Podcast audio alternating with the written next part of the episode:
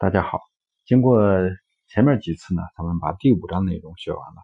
我们回过头来再看一下，那么第五章内容呢，它是一个主要讲了哪些内容？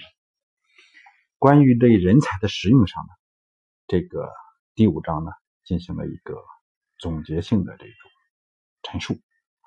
有人认为呢，凡是能担任高级职务的人才呢，就不能去担任低级的这种职务。刘少认为呢？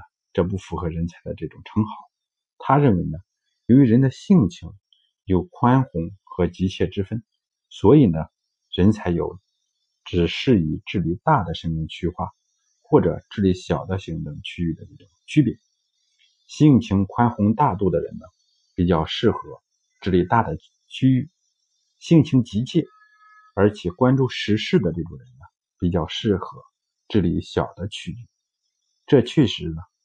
也是比较符合实际状况的一种分析。由于人才呢各自不同，才能呢又有不少的差距。刘少呢对人才的才能呢做了详细的划分。他认为人的能力出自人的才智，而人的才智大小呢是不一样的。那么人的才智和能力竟然各不相同，那么担任职务和治国方略呢也就必然有所区别。所以呢。他对各种人才可以担任哪一种职务，执政后采取哪一种方略，做了比较精密的分析。他认为，清洁之才可以为宰相的人选，一旦执政，必然会采取政治倾国的治国方略；法家之才可以成为司寇的人才，一旦执政，必然采取兵法无私的治国方略。那么，术家之才呢，可以成为三姑的人选。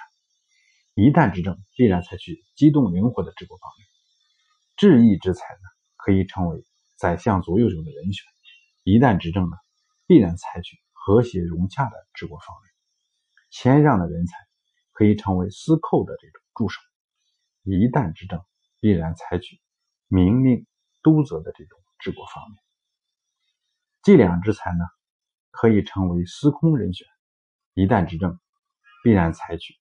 推崇技艺的治国方略，臧否之才可以成为太师左右手的人选，一旦执政，必然采取苛刻严厉的治国方略。豪杰之才可以成为将帅的人选，但是他们有执政之后，必然采取激励严明的这种治国方略。至于以上各种人才的治国方略与政理呢，适宜治理什么，不适理治理什么，作者呢又做了比较详细的论述。这种哪一类人才可以哪担任哪一类职务，一旦治理国家会采取哪一类的治国方略的这种详细的分析，以及这种治国方略与政策得失的这种论论述，实在是非常的这个精辟的见解，对于后世或者是知人用人，有着比较巨大的这种借鉴作用。至于君主的才能呢？是与臣下的才能是不同的。刘少呢认为呢，良臣以充分发挥才能、能言善谏、善于处理政务为三大标准，而贤君呢以善于用人、虚心纳谏、赏罚公正为三大标准。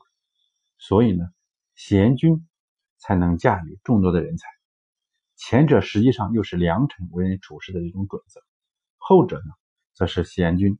治理天下的有秘诀，言语虽然简明，意义却非常深远。